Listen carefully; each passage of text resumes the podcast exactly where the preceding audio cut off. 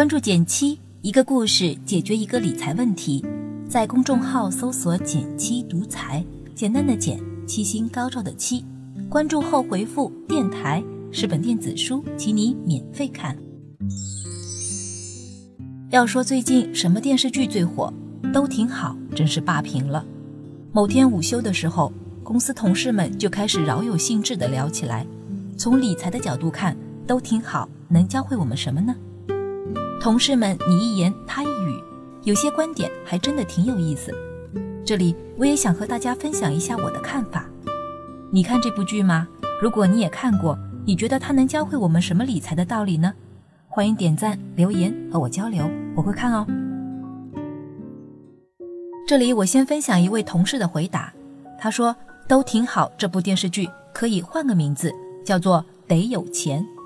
因为苏家的故事基本上都跟缺钱有关，比如苏家三姐妹儿时闹矛盾，和家里没有钱有很大关系。再比如女儿苏明玉一心想考清华，但母亲问都没问，直接就托关系给她找了个免费师范院校的名额。究其根源，还是因为家中没钱。后来明玉出人头地，赚了不少钱，家中的矛盾也化解了不少。所以，我们公司的这位同事就说，这部电视剧就应该叫做“得有钱”，因为多赚钱能解决不少现实中遇到的麻烦。那么现在问题来了，人人都知道要多赚钱，可是这个钱到底应该怎么赚呢？这就是我想要跟大家分享的内容了。因为从某种程度上来说，这部电视剧其实已经把答案告诉我们了。我认为他给出的回答是：想赚钱。不是只盯着多赚钱这个点就能找到答案的，听着好像有点绕，对吗？别急，我们结合剧情，把这个回答拆分成两个方面来详细的看一看。第一个方面，每个人的认知格局决定了他的财务状态。剧中有一段挺有趣的，父亲苏大强刚投了点 P2P，赚了一笔钱，就来到石天东的店里嘚瑟，还语重心长地教育这位晚辈。光靠自己干活太傻了，你得学会钱生钱。这话听起来好像没有问题吧？但是，一转头，苏大强就把更多的钱投到了 P2P 中。完全看不懂 P2P 的他，果然上当受骗。借钱那一方跑路了，苏大强什么都没捞着，最后血亏了一笔。我们常说，长期来看，每个人只能赚到他看得懂的钱。你赚的钱，本质上是你认知能力的变现。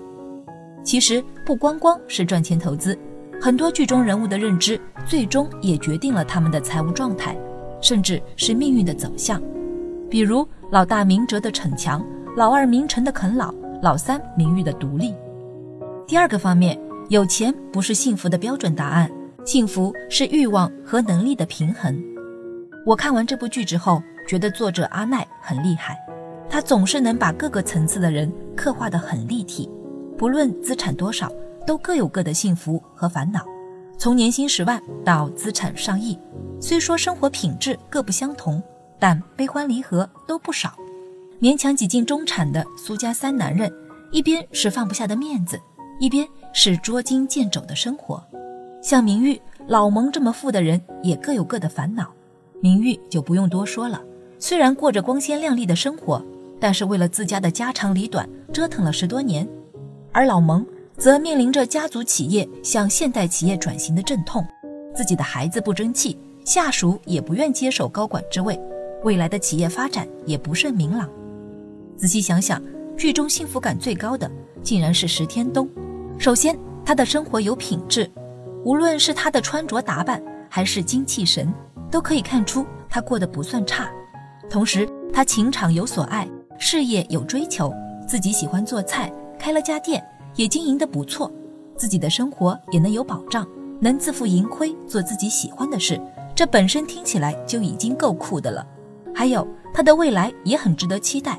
为了精进自己的厨艺，他甚至关店去香港进修，此后更是开辟了一条营收的新思路，靠给其他餐厅定制时令菜谱赚取咨询费，这也让他时间财务双自由，听听都让人羡慕。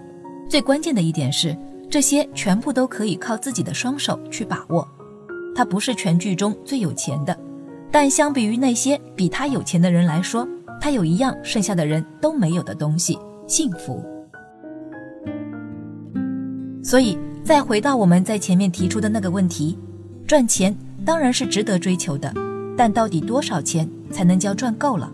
这个就没办法回答了，因为人的选择有限，但是欲望是无限的。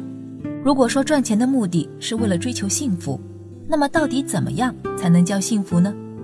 其实，幸福是什么这个问题，同样也没有什么一定要怎么怎么样的标准答案，因为我们最需要学习的是平衡取舍，我们最需要练习的是与自己和解。